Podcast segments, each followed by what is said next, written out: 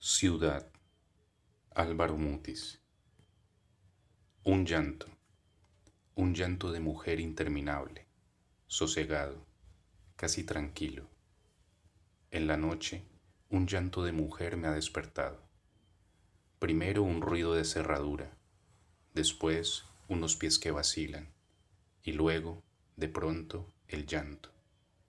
Suspiros intermitentes como caídos de un agua interior densa, imperiosa, inagotable, como esclusa que acumula y libera sus aguas, o como hélice secreta que detiene y reanuda su trabajo, trasegando el blanco tiempo de la noche.